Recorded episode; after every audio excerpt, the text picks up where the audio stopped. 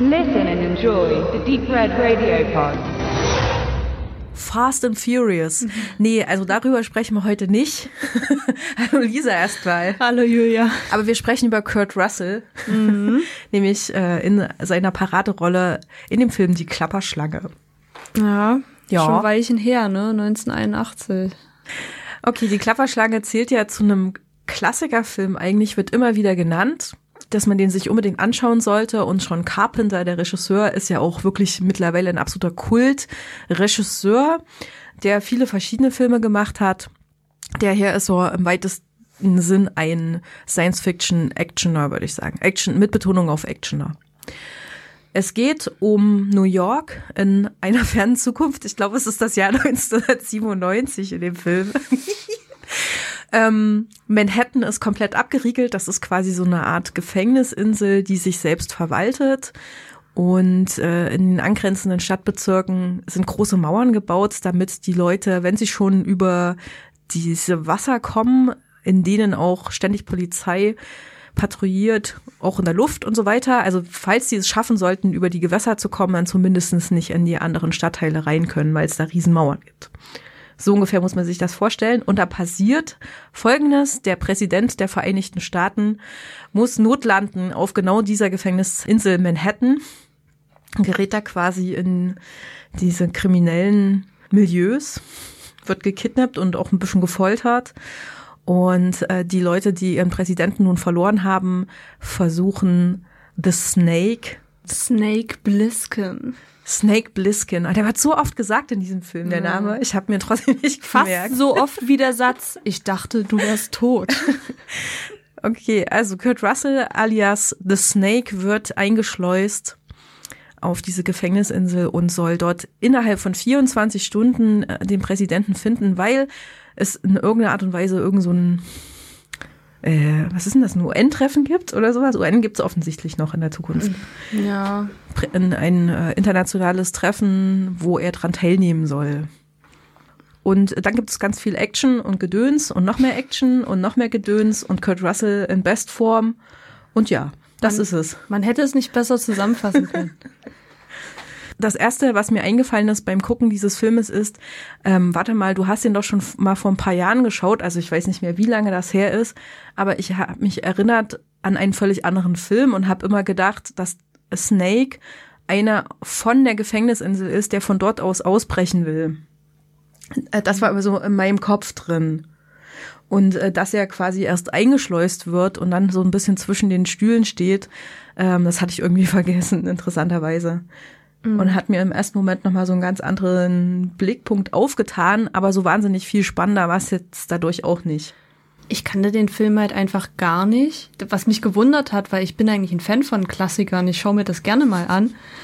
Und äh, die Klapperschlange, ich habe absolut keine Ahnung gehabt, was das jetzt hier für ein, für ein Film sein soll. Äh, dann habe ich Kurt Russell gelesen, dann dachte ich mir, okay, gut, komisch, dass ich den nicht kenne, weil Kurt Russell ist doch eigentlich schon eine recht bekannte Person.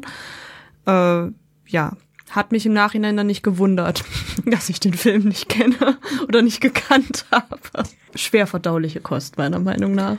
Warum schwer verdaulich? Ich fand es so eher nicht so schwer verdaulich. Ich fand den Film so dämlich. Erstmal, ich habe mich von sämtlichen Kleinigkeiten ablenken lassen, weil für mich dieser Snake Plissken, der Typ, der da von Kurt Russell gespielt wird, hat mich einfach die ganze Zeit an Patrick Swayze erinnert.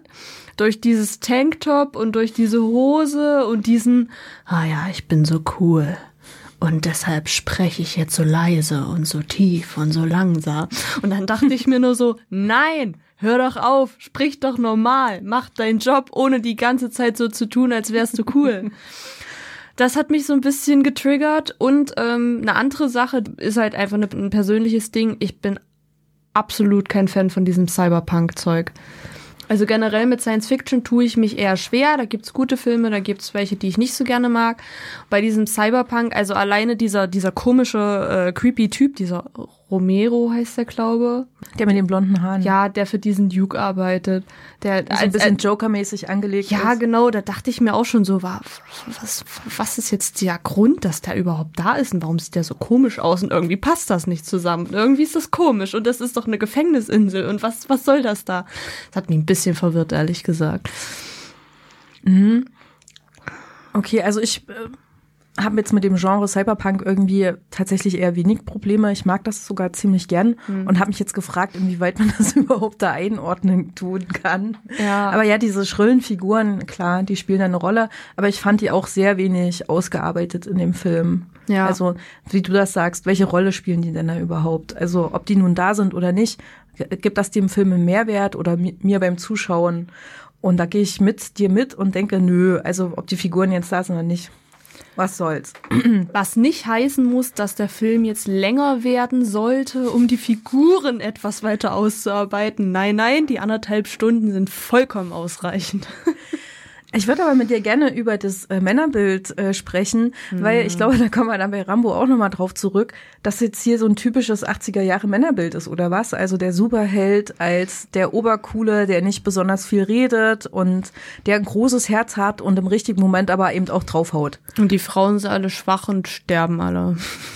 Was gab's denn überhaupt für eine Frau in dem Film? Ähm, einmal auch eine, die, die so ein, nicht eingeschleust, aber die auch nicht ursprünglich. Die mit dem hübschen Dekolleté? Ich weiß nicht, ob die, keine Ahnung. Also es war so eine Blonde, die wurde dann von diesen Leuten da, keine Ahnung, gefressen, keine Ahnung. Es war relativ am Anfang vom Film. Und ach so, genau. Und dann, dann äh, die zweite hier, die Frau von von dem von dem einen Typen da, die dieses Pärchen, die spielen eigentlich eine Genau. Rela- genau. Sie hat so dunkle, lockige, ist auch schon ein bisschen älter und ich erinnere mich nur, weil sie die ganze Zeit immer schön ihr Dekolleté in die Kamera hält. Ja, dann hat das doch auch gleich was zu bedeuten, ne? Denn dann ist das ja da wahrscheinlich das Einzige, was die Frauen im Film können, ne? Also es gibt ja generell einfach, man hat ja schon gesehen, äh, es gibt, also nur diese zwei Frauen fallen mir halt gerade ein. Und es sind halt aber schon viele Personen in dem Film vorgekommen. Das hat ja schon einiges zu sagen, wenn das zu, was weiß ich, zu 98 Prozent einfach nur Männerrollen sind. Vor allem halt die ganzen Hauptrollen. So. Ähm, das stimmt. Also wie gesagt, ich erinnere mich ja bei dem Film schlecht. Offensichtlich, also an das erste Mal sehen. Aber da weiß ich nur Kurt Russell und äh, er muss aus dieser Gef von dieser Gefängnisinsel runter. Das ist das, was mir in Erinnerung bleibt. Aber ich habe mich weder an den Präsidenten noch an irgendwelche Frauen noch an irgendwelche Bullen, die ihn jagen oder nicht jagen oder f- versuchen zu retten und diesen ganzen Rebellentum, was es da auch noch gibt und diese Gruppierungen auf der Insel, das ist mir völlig abhanden gekommen und ich kann mich auch jetzt beim zweiten Mal gucken und das ist nicht mal eine Woche her, dass ich den Film gesehen habe, auch nicht wirklich dran erinnern. Es ist wirklich sehr, sehr dünn und es ist ein Film, der sich einfach komplett um Snake, um Kurt Russell dreht. Ja, und das, an das ich mich am besten erinnern kann, ist die Hose, die er getragen hat. ja erzähl mal.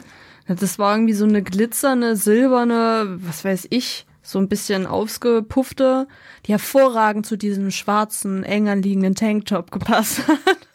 Ja, der sah schon gut aus, ne, der Typ? Ach, na ja, Nicht dein Fall von Mann. nee, ehrlich gesagt nicht. Aber äh, das ist halt auch interessant. Also in der Zeit ist das ja wahrscheinlich dieser Stereotyp. Also auch aussehenstechnisch, ne? Und Hauptsache hier Muskeln zeigen und nur weil ich Muskeln habe, rette ich jetzt die Welt und so ein Zeug. Ich muss ja nicht wirklich was in der Birne haben, aber Hauptsache, also ich weiß nicht, das ist.